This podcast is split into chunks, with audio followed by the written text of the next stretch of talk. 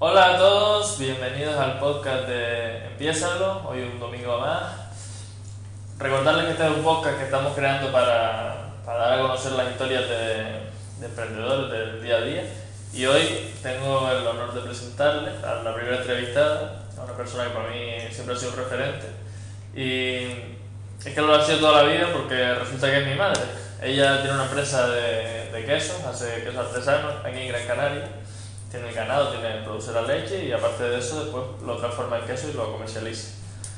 Entonces, pues nada, Magdalena, ¿qué tal? Bienvenida. Buenas tardes. Muchas gracias por, por pensar en mí. La primera que se vino a la mente. Nada, preséntate un poco para que la gente te conozca, que, para que conozca un poco de tu historia, porque estás aquí hoy. Bueno, en principio, para valorar tu trabajo, porque tú te esfuerzas en mejorar, en emprender y en mostrar al resto que se puede y distintas formas de, de hacer las cosas, según tu visión, evidentemente. Y estoy aquí, pues, porque mi padre me dejó la herencia más bonita que podía haber dejado, aparte de, su familia, su oficio, que es la ganadería. O sea que mm, tú te consideras una afortunada por el trabajo que tienes. O sea, mucha gente vemos al día a día que tiene estrés, tiene agobio y tal, porque está en la oficina, no sé qué. Pero tú, al contrario, ¿no? Yo todo lo contrario. Yo me siento afortunada de estar aquí y de dedicarme a esto. Me gusta estar con los animales, siempre me ha gustado, así que sin problema alguno. Qué bien. Bueno, yo ya conozco la historia ya, pero queremos que nos la cuente para que todas la conozcan. Así un poquito tu recorrido histórico para que, para que sepan cómo llegaste a tener la quesería, cuándo falleció tu padre y desde cuándo te interesaba este mundo. Bueno, mi padre primero no se dedicaba a la ganadería, sí que lo había vivido en su casa por, por sus padres y sus abuelos, y se dedicaba a la, a la carpintería. Con su familia vio que la carpintería no era suficiente, pues comenzó a poner animales. Y de ahí pues yo empecé a venir aquí. Con tres años ya yo estaba aquí arriba, cargando baifos, echándolo, ayudándole a ellos lo que podía, observando lo que hacía. Cuando ya tenía las vacas más grandes, me sentaba detrás de ellos con las crudillas, con café y azúcar y a comer leche cruda todos los días. Así que en principio el afán por estar con, con los animales desde que bien pequeñita. Luego no viví siempre aquí. Eh, tuve un hijo joven, que eres tú, con 20 años, y dejé de estudiar porque la maternidad me llamaba más que los estudios en ese momento y con mi pareja en ese momento pues vivimos experiencias fuera de la isla que lo que hizo fue eh, que yo me diera, que le diera el valor a lo que ya tenía y lo que me gustaba, que era estar en la tierra con mi familia, mis padres, mis hermanos, mi entorno conocido y en, en la granja. Estuve unos años fuera, para ser exacto, cuatro años fuera, y al volver ya me quedé aquí con, con ellos. ¿En dónde estuviste cuando estabas fuera? Eh, estuvimos en Tánger, ahí estuvimos un año, dos en Lisboa, Marruecos y Portugal, ¿no? Por si alguien no lo conoce. Sí. Dos sitios totalmente distintos. Uno se parece más a España y otro menos. Pero te da pie a que conozcas distintas culturas y valores, lo que tiene. Y luego en la isla de Tenerife estuvimos un año, que ya tuve a mi segundo hijo. En Tenerife ya tenía el segundo hijo. Y luego ya me establecí aquí. A los dos años murió mi padre de cáncer. Y desde ahí, entre mis hermanos y yo, decidimos qué, qué hacer con la empresa. ¿La cerramos o tiramos hacia adelante? Y pensamos que todo el trabajo, todo lo que había aquí, no se podía abandonar y seguimos hacia adelante. Y hasta hoy. Bueno, buena historia. Y mm, durante ese periodo, de, desde que fallece tu padre hasta, hasta hoy, ¿qué problemáticas has tenido? Porque bueno, eh, es bien conocido que la familia, las empresas familiares dan problemas porque siempre hay visiones diferentes, unos quieren avanzar mucho más rápido, otros menos. Nuestro, o sea, tú y yo somos un claro ejemplo de eso. Yo, como soy más joven, quiero arriesgar más y demás. Pero, ¿ustedes tuvieron este, este, este tipo de problemas también o, o A ver. algún otro tipo de problema? Mm, Nosotros tuvimos problemas, sí. ¿Por qué? Porque trabajar con la familia hay un momento en el que no separa la parte familiar de la, de la parte de empresa. Entonces, se, se mezclan situaciones. Eh, mis hermanos y yo teníamos, tenemos formas distintas de trabajar y entonces pues un poquito, pues cada uno fue cogiendo su, su línea. Yo sigo aquí en la ganadería, mi hermano se dedica más al sector agrario, tiene la parte de agricultura, porque en la ganadería, en nuestra empresa, siempre han sido las dos partes, ganadería y agricultura. Pero hay un momento que las separamos. Cuando tu padre estaba cuando mi, padre, cuando mi padre estaba, la empresa era eh, toda de eso, era agricultura y ganadería, y aparte la elaboración de queso. Pero luego dividimos. Yo me, dedico principalmente a la parte de ganadería y, elaboración de quesos y mi hermano a la agricultura. Mi hermana pues viene, nos echa una mano, está, está ahí pendiente de, que quiere volver en pleno, porque ella tuvo otra visión, quiso probar otras experiencias, montó su empresa de una tienda de ropa, eso no fue de todo bien y entonces pues está ahí, pero está en la, en la idea de volver a, a trabajar con nosotros aquí. Ok, o sea que siga siendo una empresa familiar y que siga creciendo, pero controlando todo, que siga familia, ¿no? Sí, sí. A ver si me lo dejas en herencia, ¿no? Bueno, y mm, cambiando un poco de tema, sí, no hablando tanto del tema de empresa, sino más bien de, de la producción, de, de tu labor. Eh, ¿Podrías explicarnos un poquito desde que, claro, tienes el ganado y tienes la elaboración de queso? O sea, produces la leche y después la transformas. Eh, explícanos un poco el proceso para que la gente que no sepa y que quiera saber cómo se hace el queso lo, lo aprenda.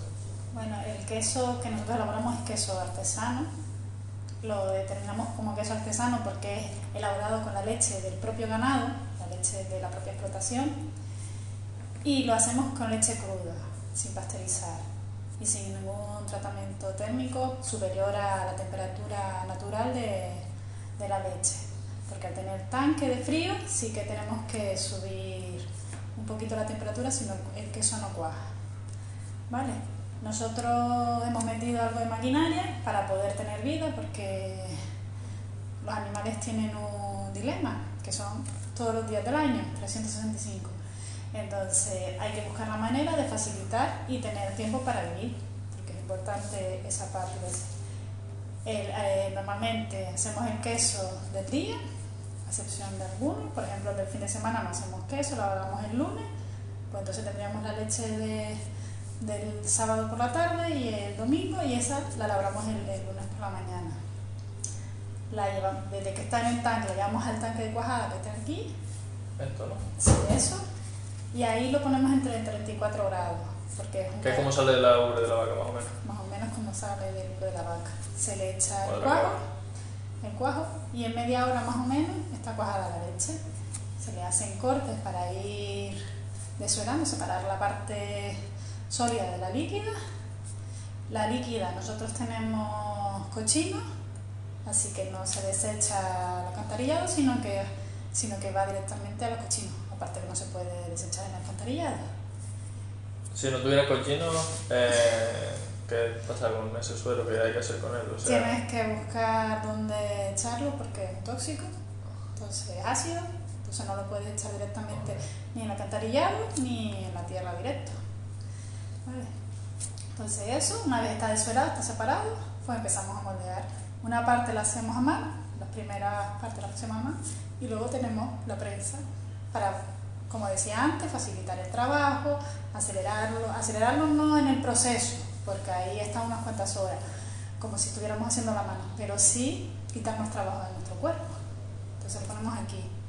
De aquí a- empezamos a las 9 de la mañana, 8 y media, 9, y a la 1 lo te- metemos ya, después de salarlo, porque nosotros salamos por fuera, lo ponemos en la, en la cámara de frío. Y ahí hasta el día siguiente lo mantenemos, a no ser que queramos vender queso fresco, que ya lo que mantenemos lo un vas, poquito o más. sea, lo vas curando, y a no ser que quieras vender el queso fresco, que ya sale sobre la marcha más, más rápido.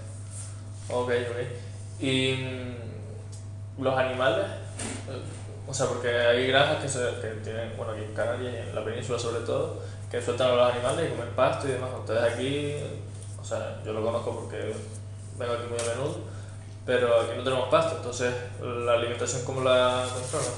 A ver, las vacas principalmente pienso y paja, lo que le echamos actualmente. En un inicio era pasto, íbamos a cegar, pasto a la cumbre, y era lo que se le ponía delante, o rolo, que son los restos de las plataneras, Sí, el tronco. y las hojas.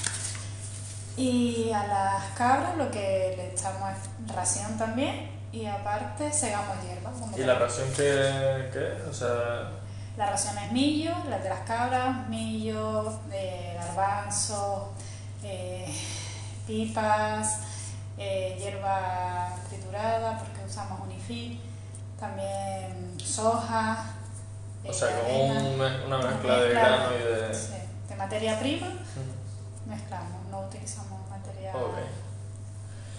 Y respecto al sector en el que tú te mueves, el- la agricultura y la ganadería, desde fuera muchas veces se ve como algo lo rústico, lo anticuado, lo, por lo menos yo que soy joven, y lo hablo con mis compañeros y tal, y lo ven como siempre un sacrificio, como tener, por ejemplo, tú que te levantas temprano para poder llevar a mi hermano al, al colegio, o al instituto en este caso. Mm, ¿Tú cómo ves el sector? O sea, ¿Lo ves como anticuado o crees que está avanzando o avanza mucho más lento que otros sectores?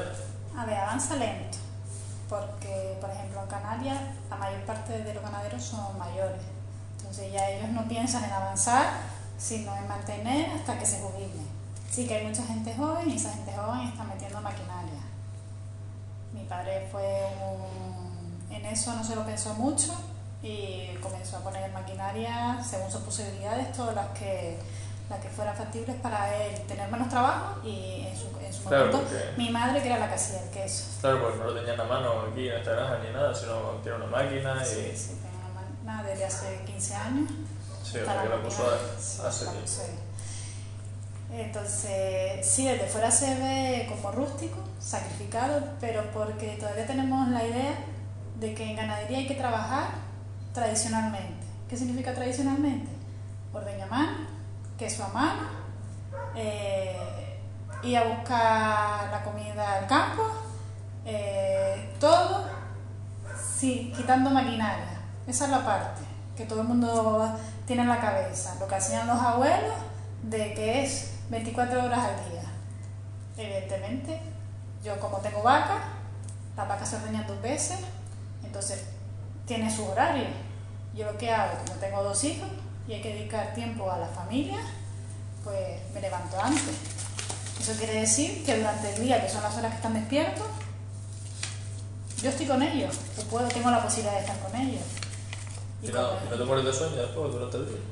en algunos días más cansados que otros, sí, como todo el mundo. A ver, yo he hablado con un montón de gente, pero yo estaba en el banco y está la, la de las oficinas quejándose de clientes, de, de los papeleos, de los horarios, de que están a tope porque les piden, les exigen un montón de metas. Yo aquí las metas me las exijo yo. Son las ser emprendedora, claro. La meta me la decido yo. El cliente, sí, yo los atiendo como el resto de personas. Ellos saben que vienen aquí donde yo trabajo, le dan valor a mi, a mi producto, porque al final yo les enseño lo que tengo, a lo que me dedico y lo que conlleva. Pero para mí yo creo que hay veces que es más complicado estar en una oficina que para mí estar aquí. Sí, no, la verdad que allí, o sea, tú aquí estás en el campo, estás con la naturaleza, estás a tu bola, eres emprendedor y entonces haces las cosas, como tú dijiste, como marcando tú tus propios objetivos, no que alguien te los esté imponiendo. Pues La verdad que si te paras a pensarlo así, sí que, sea, es gratificante, ¿no? El- por ejemplo, ver una vaca que la crías desde que es pequeña, es como si fuera un, un hijo más tuyo. Sí, Espero que me quiera más a mí. pero- evidentemente. evidentemente. A mí me duele cuando te vas tú, cuando, me duele- cuando se va una vaca me duele, sobre todo las más viejitas, pero no, no tiene nada que ver. y luego te digo, en mi caso porque yo tengo principalmente vacas, lo más, lo más que tengo y lo más que trabajo que da, pero los que tienen cabras o los que tienen ovejas y que no hacen lotes, o sea, que tienen producción durante un año, durante una época del año, esa época sí le tienes que dedicar más tiempo, pero en la otra es simplemente que tengan alimentación, que estén bien, que estén saneados, no es el tema ni de queso, ni de, Sí, o sea, que una época Que puedes, sabes que al final, que sí, que, más tranquilidad. que puedes calcular lo que son los- todos los días del año, pero al final tú lo calculas y lo organizas según tu, tu vida. Ok, y el sector que avance tan despacio, ¿tú por qué? Aparte de porque está anticuado, o sea, la mayoría de la gente que se, que se dedica a él es mayor, eh, ¿tú crees que puede ser por, por el dinero que genera? ¿Porque genera poco dinero? ¿Porque los márgenes son bajos? ¿O porque los comercios sobreexplotan a los, a los productores? Por ejemplo, en la agricultura se habla mucho de que se paga muy barato, por ejemplo, la papa o lo que sea. ¿Tú crees que es debido a eso? O... A ver, en la agricultura tienen el problema que depende de la cantidad de, de productos que venga de fuera, se abarata mucho la producción aquí. ¿Vale? Bueno, ganadería también, con- no tanto en la producción de queso, pero sí, sí en la carne también supongo que afectará eso, ¿no? La, la importación. Sí, sí, en la carne también, en la ganadería principalmente de, de carne, sí que les pasa eso. A ver, yo creo que el, el principal problema es el valor que le damos a los productos. Evidentemente, no sale lo mismo un producto que viene de fuera que un producto que viene de aquí. No es lo mismo la producción de una gran empresa que una pequeña empresa. Gastos y los márgenes de beneficio son totalmente distintos.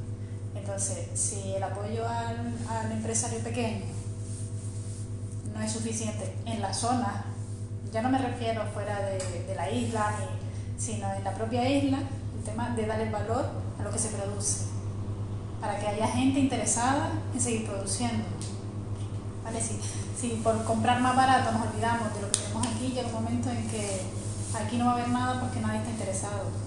Porque en la sociedad en la que estamos vivimos pensando en la cantidad de dinero que vamos a ganar, no en el tiempo que vamos a tener para disfrutar de ese dinero. Eso es verdad. Eso es verdad que es algo importante que los emprendedores solemos como pensar mucho en el dinero, en los márgenes y tal, pero no nos paramos a pensar en para qué quiero tanto dinero si no lo voy a poder utilizar. Siempre. Hay muchos, sobre todo los autoempleados, que son emprendedores que están siempre trabajando, o sea que no tienen empleados ni nada, sino que, por ejemplo, un, mecánico en un taller que es el dueño, pero solo trabaja él, que siempre está trabajando y no tiene tiempo para utilizar el dinero de hacer lo que realmente le gusta. Que le gustará trabajar también, pues se a lo que le gusta, pero hay que encontrar siempre la balanza esa. Hay que buscarla. Es complicado porque realmente la sociedad te tira por un lado, aunque tú digas, Jolín, no tengo tiempo, pero claro, la sociedad te dice, por aquí debes ir porque si no tienes esta cantidad de dinero, esta cantidad de dinero no estás aquí arriba, sino estás abajo en el foso. Entonces, Y bueno, estamos hablando antes de la ganadería grandes y pequeñas. ¿Tú, tu ganado cuánto, cuántas cabezas tienes? pues ahora mismo que hemos quitado un par de ellas, pues tenemos 30 vacas, entre grandes y pequeñas, becerros y vacas lecheras. Y cabras tenemos más o menos las mismas, 30 cabras. Y con esa cantidad de animales, ¿cuánto queso produce en una semana? A lo mejor sabes más o menos la producción. Una aproximación, no hace falta que me des un dato exacto. Yo, para que la gente se haga una idea de qué es lo que es pequeño, para que después sepan lo que es una macro. macro. A ver, nosotros hacemos, elaboramos queso porque también vendemos parte de la leche, eh, tres veces a, a la semana, 500 litros cada vez que se elabora, tres, cuatro veces, depende de la cantidad de queso que queramos, que necesitamos elaborar. De cada tanque pues sacamos como 10 quesos, entre 5 o 6 de 3 kilos y, y 5 de 2 kilos y medio. O sea que sacamos unos cuantos, unos cuantos de, de queso, ¿no? Y, ¿Y tú crees que tu producto se valora ahora mismo en el mercado? O sea, que se diferencie de los demás, que a lo mejor de una quesería que está por ahí, que sí que hace lo que, lo que hablabas antes de tener todo el ganado en un lote y que te- vende el producto la mitad del año y la otra mitad no tiene el producto. ¿Tú crees que el tuyo se valora más porque tienes la producción todo el año o cre- crees que se valora en general tu producto? Yo creo que se valora en general. Eh, Gran Canaria es, un- es una isla que por superficie tiene una gran cantidad de queserías. O sea, si tú pones a Proporcionalmente. proporcionalmente más la cantidad de queserías que la, que lo que es la superficie de la isla.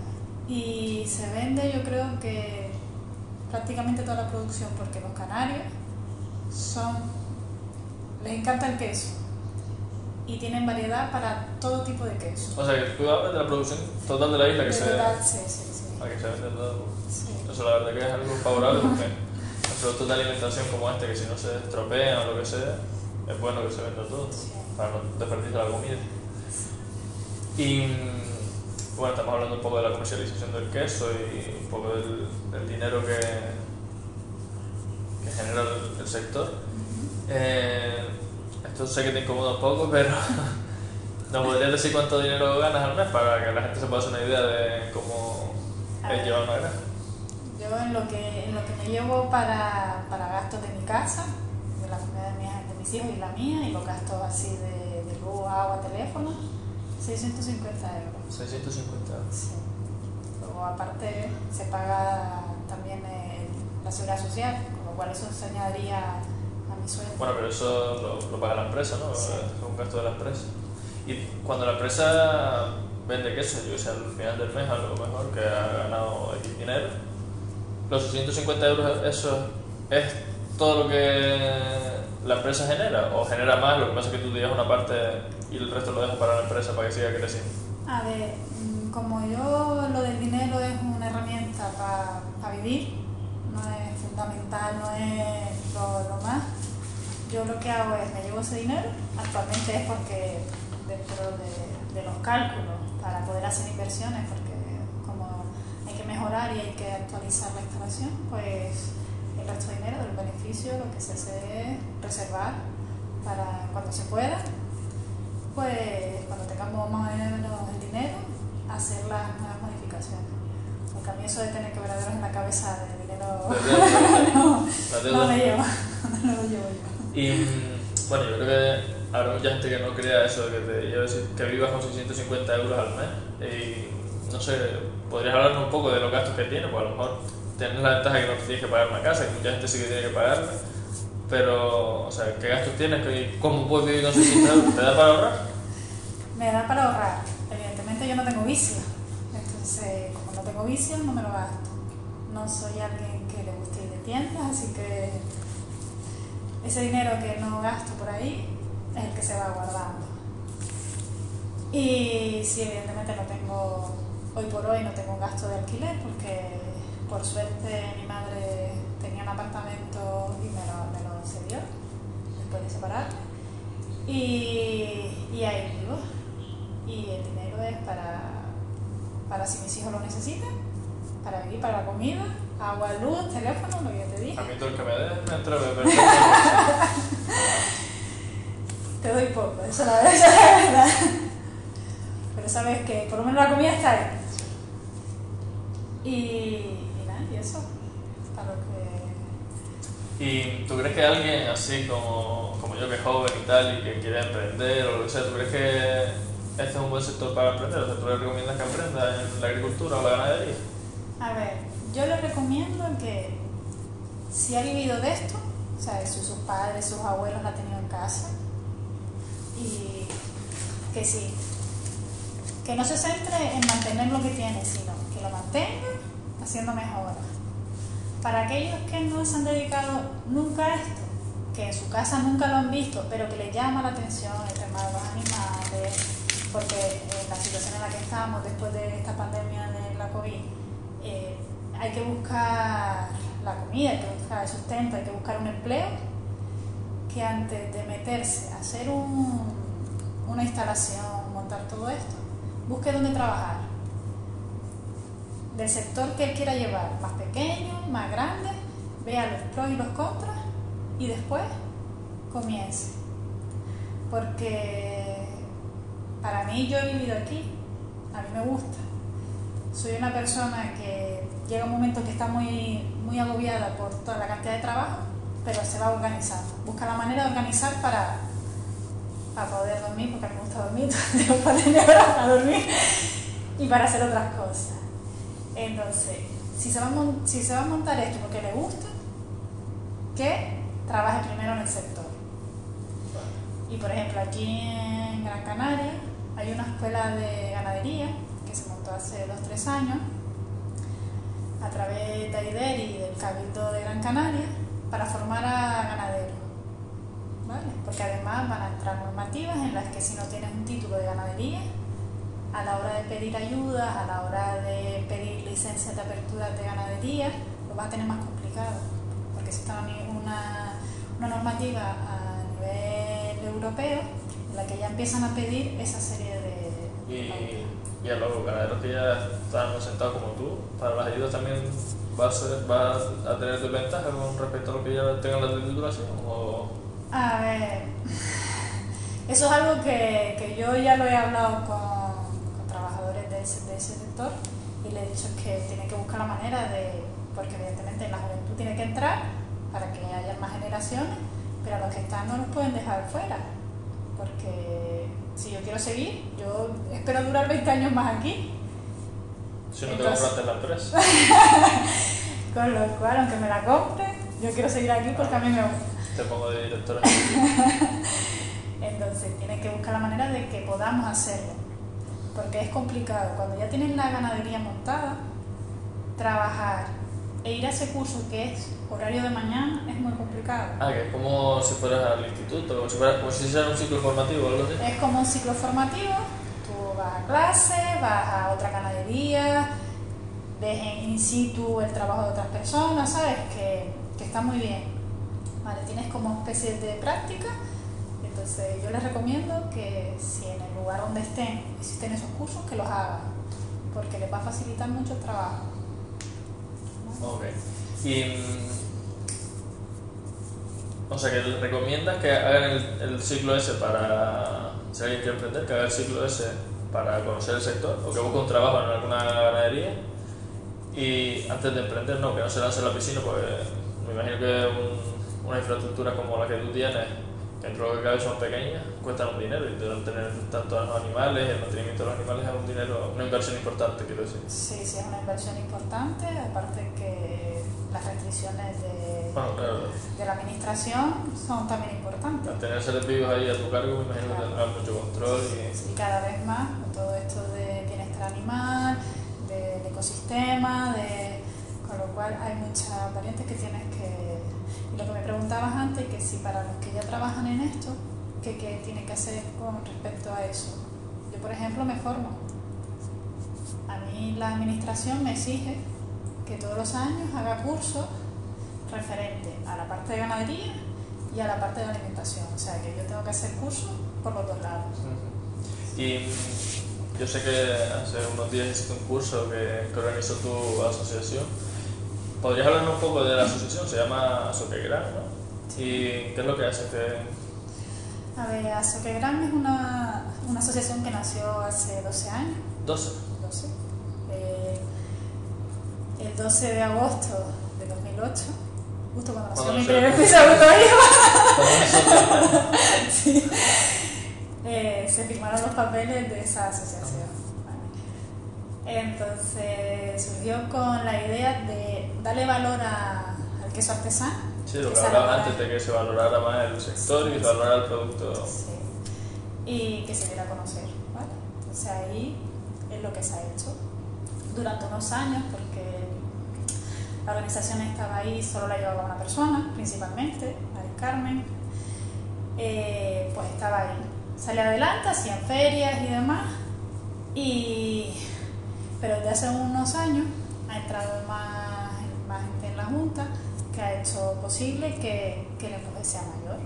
O sea, se ha trabajado, se le ha apoyado a ella, que todavía sigue ahí, y, y se ha mostrado más eh, el queso, el producto, no solo la isla, sino ya a nivel eh, Sí, pues a, a ferias en Madrid, iba a ir a- iba a ir- iban a ir a una en Barcelona, ¿no? Cuando fue la pandemia. Sí, eh, hace dos años fuimos a Madrid, y otra que no me acuerdo ahora mismo cómo se llama, y el año pasado íbamos a ir a la de Barcelona, y también teníamos pensado ir a la de Italia, Ah, una, Italia. una que hacen cada cuatro años, donde van quesos de muchos sitios. Internacional, sí. ¿vale? Así que tenemos planes de, de expandir por lo menos lo que es el nombre del queso artesano de Gran Canaria. Igual a la hora de exportar es más complicado porque somos queserías pequeñas y es más complicado el tema de las cantidades de producción. Como te decía antes, en la isla se consume queso. Sí, sí, Así consume, que- si se consume aquí todo lo que se produce, no hace falta exportar. Pues la verdad que yo siempre he pensado que el asociarse, o sea, que tener socios y demás para un emprendimiento es un follón, porque siempre es más fácil tomar la decisión cuando eres una persona que cuando tienes que ponerte de acuerdo- de acuerdo dos personas. Pero con, con lo que tú dices de promover un sector que desde fuera se ve de una forma, mm, no sé cómo decirlo, pero que se ve devaluado, pues la agricultura, siempre lo, lo viejo, no sé qué, que se pueda agrupar a, a personas para valorar, para que se valore el trabajo, para dar a conocer el producto, para además, me parece que es un trabajo que hay que reconocer. ¿Y, y tu papel dentro de la asociación cuál es? Yo soy la secretaria. La secretaria es la más que apoya a Mari Carmen en todas las locuras que se nos ocurren a las dos de, de promover. Y principalmente nos destacamos porque las dos somos queseras, pero de- cuando estamos trabajando con la asociación somos queseras. Por ejemplo, yo voy, donde voy soy Macarena, secretaria de la Soquera y productora de la quesería del Rosario, artesanal del Rosario, para ser exacta y ella de su quesería. Y, pero representamos todos los quesos que hay en la mesa, que Sí actualmente que, son... sí que se trabaja como una asociación, no como Sí, beneficio como- tuyo ni de ella, ni... Y de- eh, promocionamos los 24 queserías que hay, porque habían 26, dos no están elaborando ya queso. Entonces, las 24 queserías que hay, todas se promocionan por igual. Si me pregunta, ¿cuál es tu queso? No, no, no. Si yo estoy detrás del expositor, mis quesos son todos los que están sobre la mesa. Depende de ti, de tu paladar, de lo que te interese probar, si los quieres más, más frescos, más curados, más, más lo que sea, o más de flor o, o de cuajo. O de oveja, de vaca, de cabra. Lo que sea, pues ya eso es tu decisión. No porque sea mi queso, sea el de la otra persona. ¿Y qué planes tiene la asociación? O sea, van a empezar ahora a vender online, ¿no? Sí, vamos a vender online a través de la página que creó el Cabildo de Gran Canaria Me Gusta. Vamos a vender como asociación en distintos lotes. Depende de la cantidad, será el precio y un poco el, el cliente va a poder elegir entre las queserías que quieren participar, porque no van a participar ahora mismo todas porque no tienen queso. Entonces, las que van a participar van- se van a exponer los quesos allí de cada uno con su etiqueta y el cliente pues va a seleccionar la cuñita que quiere. Ah, o sea, se compran un pack, pero ellos pueden seleccionar las cuñas que... Sí. Ah, buena idea. Parece una buena idea.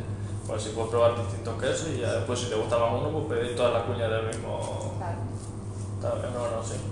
Y mm, bueno, que además eh, va en relación con lo que hablabas antes, ¿no? De promover todo el sector, no, no promover tu queso, promover el otro, sino que la gente tenga donde, donde elegir. Sí, sí, claro, es que al final nosotras lo que destacamos es eso, que hay que, eh, que, hay que avanzar juntos.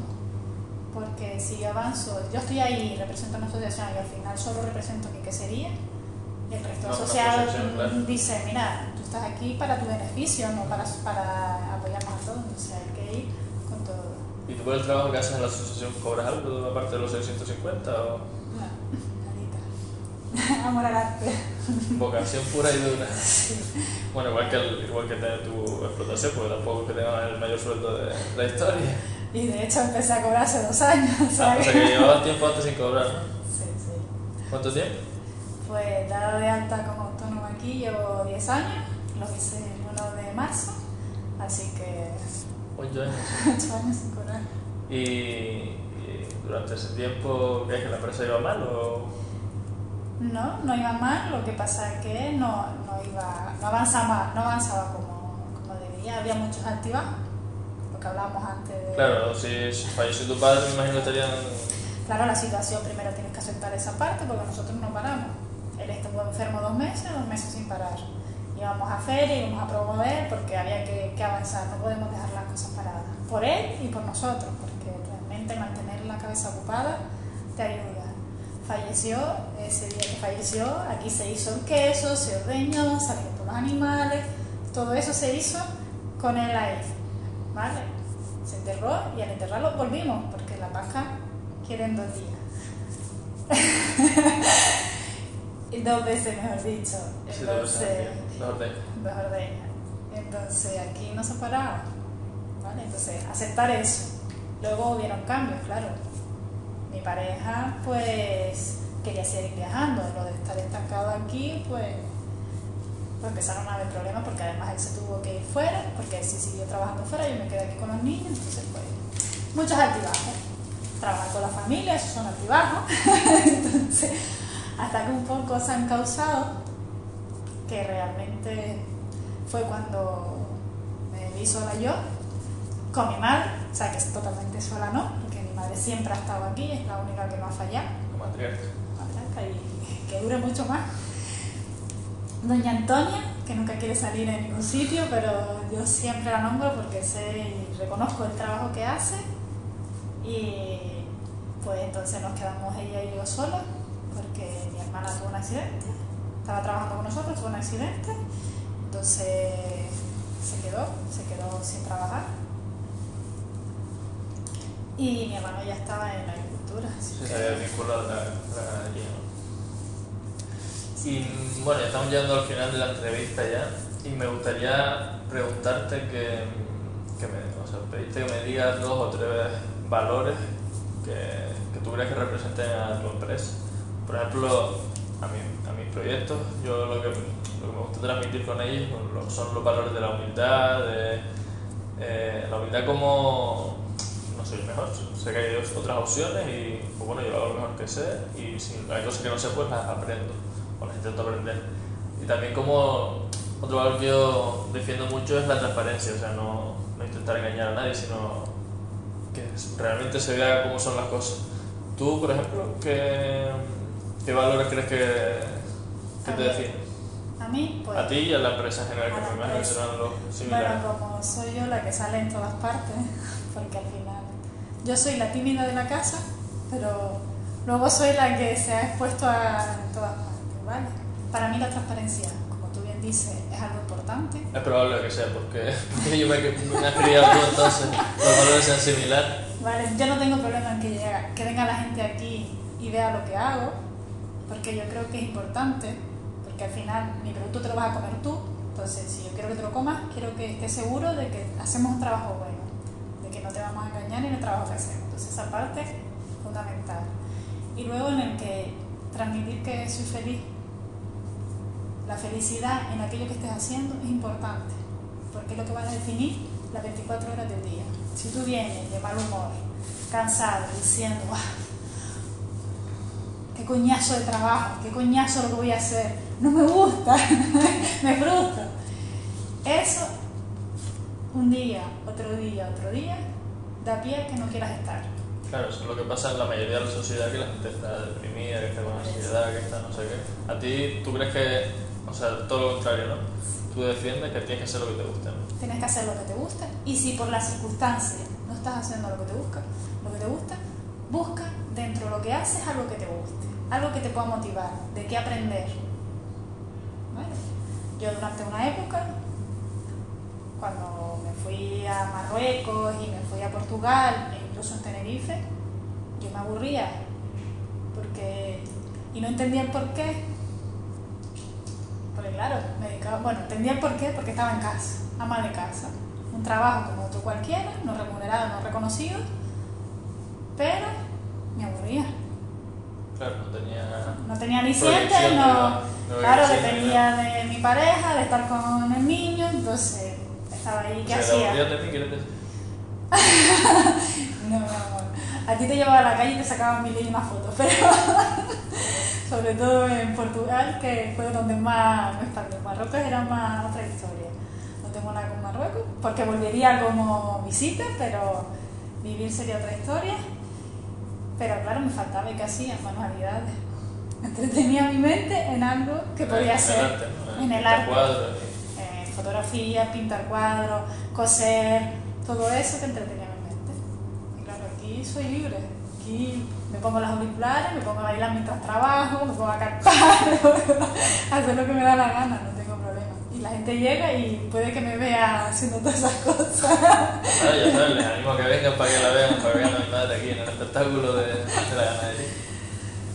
Y, y bueno, ya así, ahora cerrando la entrevista, eh, ya esta pregunta te la hice el otro día, porque bueno, esta entrevista estamos regrabándolo porque la grabamos hace unos días y tuvimos problemas técnicos de, con la grabación del, del vídeo. Y mm, ahora que estamos llegando al final, como te decía, me gustaría que cambiáramos un poco las tornas y me preguntaras también algo que quisieras que te dijera, algo sobre lo que quieras saber mi opinión, sobre algo que te pueda ayudar en, sobre, con mi visión sobre tu empresa o, o sobre ti. A ver, sobre la pregunta que te hice el otro día es que qué valorabas tú de lo que hacía, hacía yo aquí. Y a lo largo de la entrevista lo has ido contestando. Sí.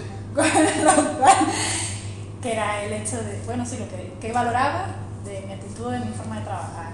Sí, tu vocación Mi y... educación, ya lo has contestado a lo largo de la, de la entrevista. Entonces, como siempre hablamos, gustaría que se quedara registrado en esta entrevista que me estás haciendo, el hecho de dónde mejorarías tú la empresa. sé que tienes muchísimas ideas. A ver, sí, como, como bien dices, siempre estamos hablando y siempre te estoy dando mis ideas, se me pasan por la cabeza. Pero yo, sinceramente, sobre lo principal que mejoraría, sobre lo que creo que deberían tener más, ahí, más el foco puesto, es sobre las métricas, sobre controlar los datos que, que genera la empresa, la producción, lo que te cuesta la producción, el, el número de clientes, la cantidad que el- de dinero que te reporta cada cliente, todos los datos eso. Sé que es un trabajo más y que al ser una empresa familiar en la que todos hacen de todo es un follón, pero yo creo que deberían invertir ahí. Y luego otra cosa que también te he dicho bastantes veces es diversificar, no solo vender queso, que también venden leche, lo que pasa es que la leche les pagan, una- les pagan mucho menos. Pero diversificar, a lo mejor generar, lo que ya te he dicho alguna vez, eh, crema de untar o yogures o distintas cosas. Yo creo que esos son los dos factores en los que deberían enfocarse más para, para poder seguir creciendo. Pero bueno, ya tú, es tu empresa, ya tú decides lo que, lo que quieres invertir. Eso ya cuando sea tu empresa. Claro, cuando la compres ya meto aquí de todo. Y bueno, pues nada, muchas gracias mami. Muchas gracias por esta entrevista. Me- espero que les haya gustado, espero que se haya entretenido, que, que no haya sido un aburrimiento para ustedes. Y nada, nos vemos el próximo domingo con otra entrevista. A ver si cada domingo podemos traer a algún emprendedor nuevo. Hoy, como ven, estoy sin mascarilla porque es mi madre. Y las dos que escucharon de ella no es que tenga coronavirus, ni mucho menos, es que con la alergia pues, le da por toser. Es insoportable. Así que nada, bueno, muchas gracias. Nos vemos pronto.